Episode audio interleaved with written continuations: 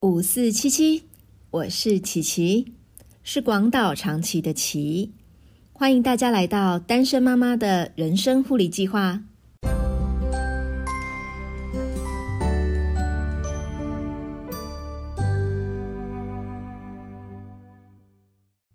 你有坐过大怒神吗？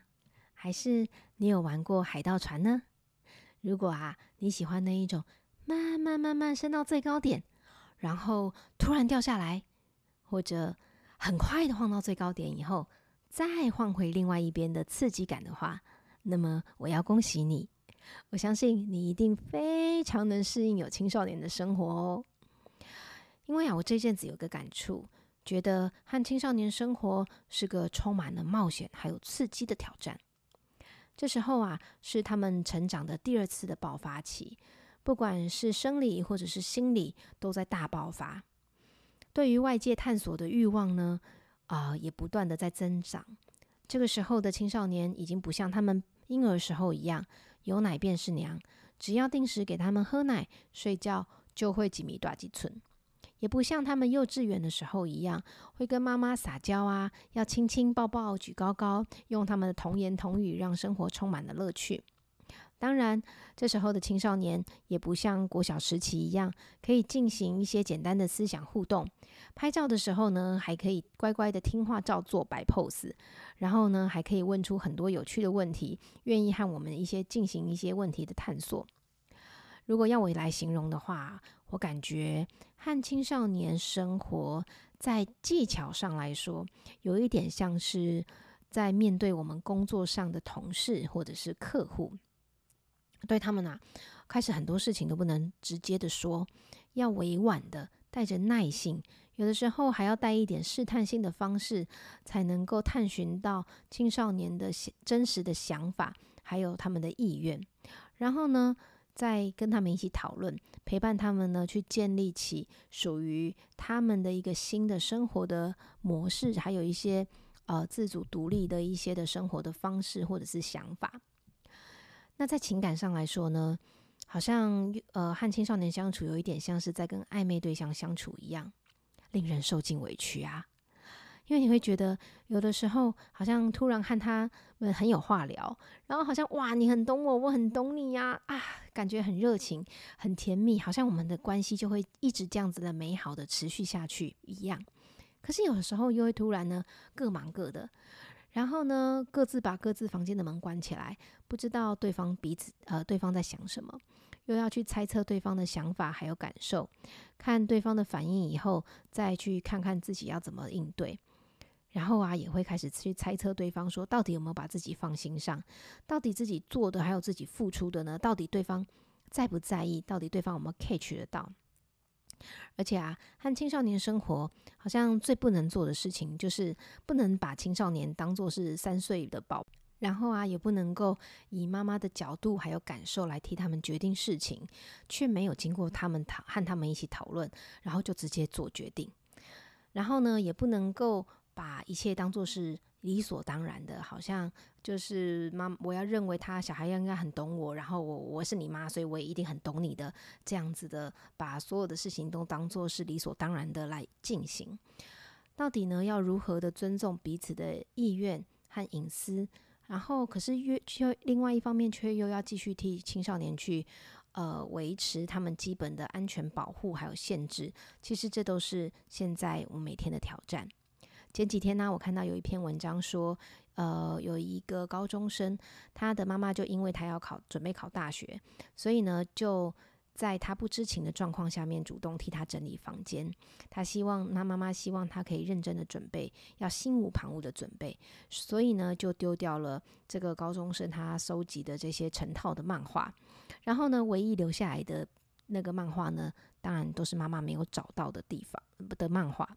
所以，当他跟妈妈反映说：“你怎么可以把我漫画丢掉的时候，妈妈认为这些漫画都是让你心不在焉，没有办法让你好好读书的东西啊，留着干嘛？要把它丢掉啊，你这样才可以专心读书啊。”然后妈妈也因此知道呢，原来自己还有没有丢完的漫画，就又把这些漫画呢挖出来丢掉。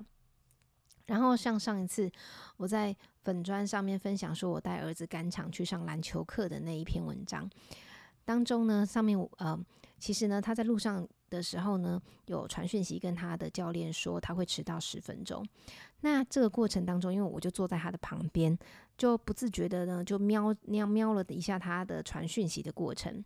他传完讯息以后，就转过头来跟我说：“你不应该看我讯息耶，就算我是你儿子，你也应该要尊重我啊。”不然的话，以后你只要传讯息的时候啊，我就站在你旁边，然后看你传给谁，然后看你跟谁说了什么话，这样你会开心吗？所以现在啊，每天每天我都在想要怎么跟他们沟通，要怎么跟他们表达，然后呢，在他们这个呃学习独立呀、融入社会的这个过程，到底我们的缰绳要怎么拉？什么时候可以松？什么时候呢要拉紧？那什么时候呢？又应该要让他们停下来，我觉得这都是青少年父母要思索的功课。所以啊，我自己很深刻的体会到，和青少年生活呢，就好像是在做大怒神一样。和他们相处的过程，有的时候呢会很顺利，有一阵子可能会很平稳，就会让我去觉得心情很好，觉得呃我想要 handle 的都很不错。然后直到我觉得我们就会这样稳定的生活下去的时候呢，他们又会突然脱稿演出，或者是突然出了什么事情，或来个什么情绪，或者是讲出像我在前几集分享的“我不会雇佣你”的那种话来。然后呢，也会遇到他们手足之间呢一言不合就吵起来，甚至打起架来的状况。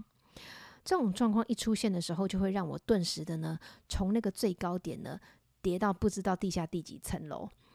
那有的时候呢，我的情绪升高呢，是我对他们的怒气在升高。我常常呢，有时候会觉得我气到呢，啊，我快那个怒怒气快要把我的脑血管冲破的时候，他们又会突然来道歉。或者是又默默的呢去做好自己该做的事情，会让我的情绪呢从很气到最高点的那个位置呢，又很快又像泄了气的气球一样，一下又消风，又回归平静。然后啊，身为青少家有青少年的这个单身妈妈，要怎么样和青少年一起度过这一段特别的人生转变期呢？今天就是想要和你来分享一下我目前正在尝试的几个方法。嗯，我觉得呢，第一步呢要做的事情就是要找出他们小时候的照片，因为看他们呢现在很可恶的样子呢，一定要看一下他们小时候很可爱的照片来稍微平衡一下，回想一下他们以前呢的可爱，然后呢还有我们过去一些美好的互动的过程。这时候就会觉得，嗯，脸书真的很好用。那我也会很庆幸自己呢，过去有留下他们的点点滴滴的记录。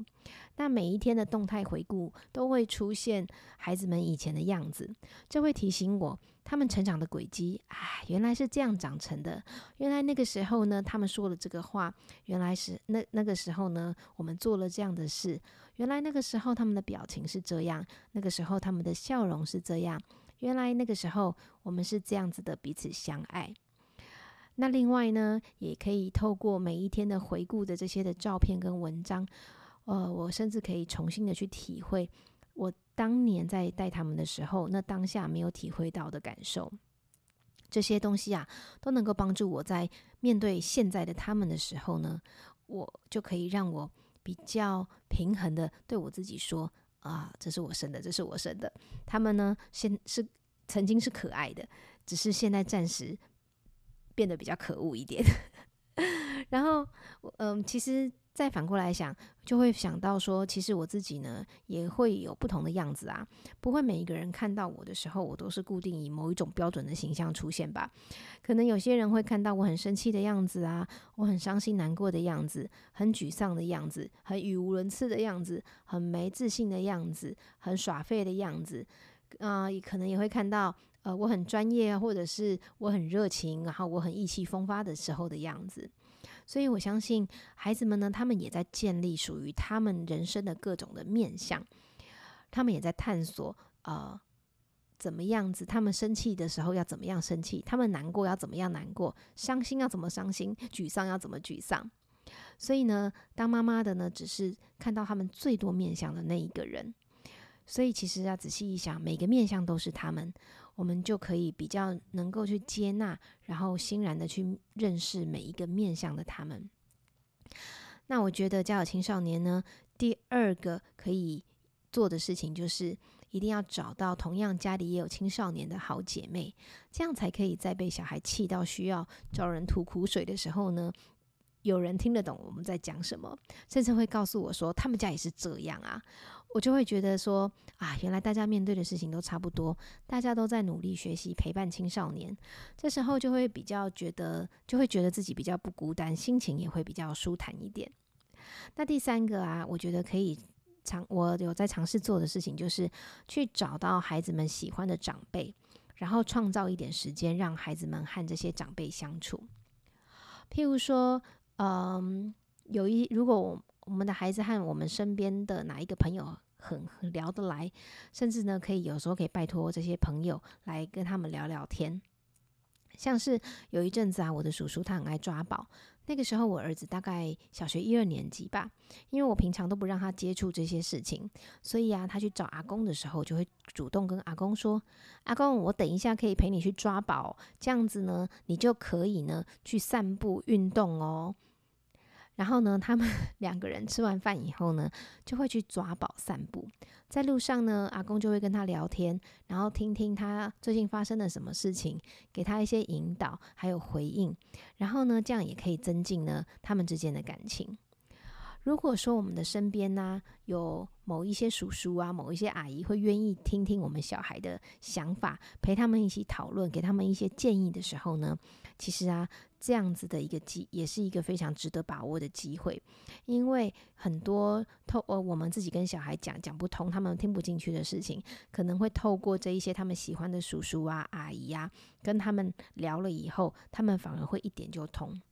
所以啊，有时候趁着假期的时候，和好朋友他们啊轮流招待对方的小孩到自己的家里来玩，或者是到自己的家里来过夜，这样子易子而教的方式，我觉得也常常会呃产生出许多令人意想不到的惊喜。那最后一个就是我现在每天一定要做的事情，也就是每天一定要听小孩讲话。以前呢，他们国小的时候，我每次去接他们回家，他们啊都会一个在我左耳，一个在我右耳，就开始一直叽叽喳喳的讲他们当天发生的事情。我总是都要先制止一个人，然后呢，先让先开口的那一个人呢把话讲完以后，才换另外一个讲话。现在呢，他们回家的时间有的时候会错开，所以啊，每一天下班以后，我都会尽快的赶在他们到家之前，就赶快把我手上还没有做完的事情，还有在家里面应要要等待我做的家事，把它做完，然后就开始想，等一下他们回家的时候，如果肚子饿的话呢，要准备什么东西给他们吃，可以尽快的呢让他们吃到东西，然后就看谁先回家，就先处理先到家的那一个人，等另外一个人到家了以后呢。再去处理另外一个人。那么每天会聊什么呢？每天呢，我一定会固定问他们今天过得怎么样，今天有没有发生什么事情啊？那对于今天发生的事情有没有什么感受，或者是有没有什么想法？那他们对于这些事情或对于这些感受有没有想要怎么改善或者是调整的地方？那最重要的是呢，一定要会问他们说：那你觉得这些事情有没有什么我可以帮得上忙的地方？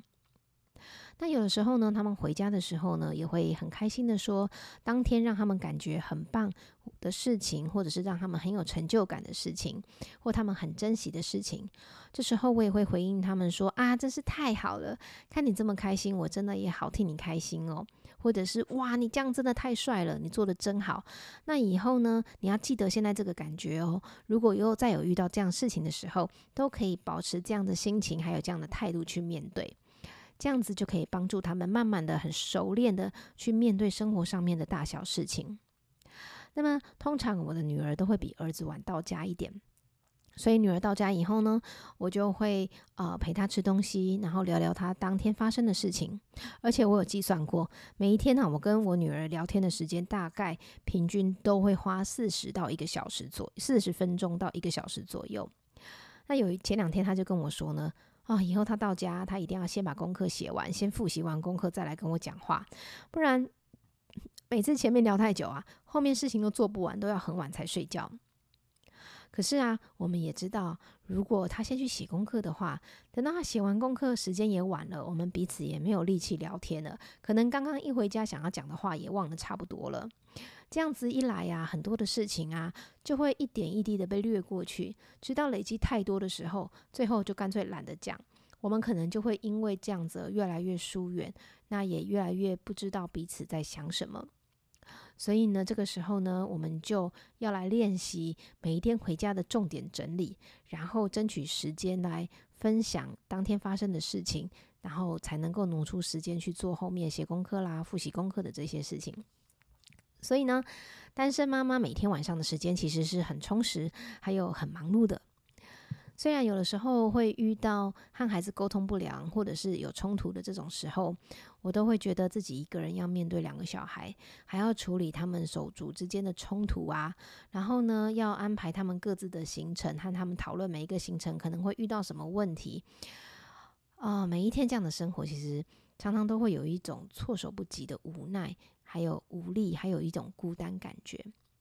不过后来我发现呢。只要是孩子在青少年阶段的父母，其实不管双亲、单亲、伪单亲这些不同的组合下面呢，都会产生呃各自需要面对的状况的时候，我就会想，我就会发现说，其实我不是因为我自己的状况特殊才这么辛苦，不同的组合都会有不同的状况，都会有不同的辛苦。所以有的时候呢，听到有些朋友呢，他们可能夫妻之间，呃，对于教养孩子的观念不同，做法不同，做白脸或黑脸的程度不同的时候，我就会很庆幸说啊，还好，我只要理清我自己所要秉持的方向还有步调就好。那有的时候呢，这种生活的方式反而是一种另外一种简单的方式呢。这样想一想，是不是就不会觉得这么自己这么委屈和这么辛苦了呢？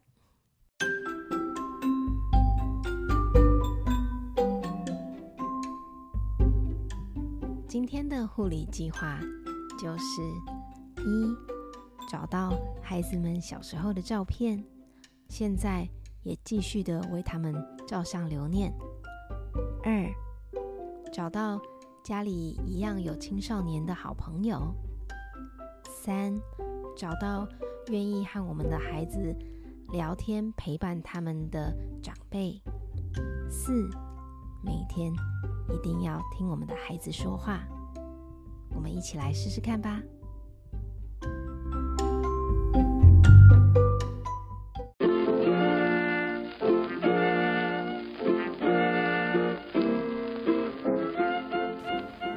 单身妈妈的人生护理计划会尽量在每周二晚上十点更新，陪你共度睡觉之前宝贵的喘息时光。别忘了打开通知，才不会错过更新的时间哦。你也可以追踪单身妈妈的人生护理计划粉砖，我会不定期的更新资讯。你也可以透过粉砖给我一些你的回馈，还有要和我分享的事情。我们下次再见。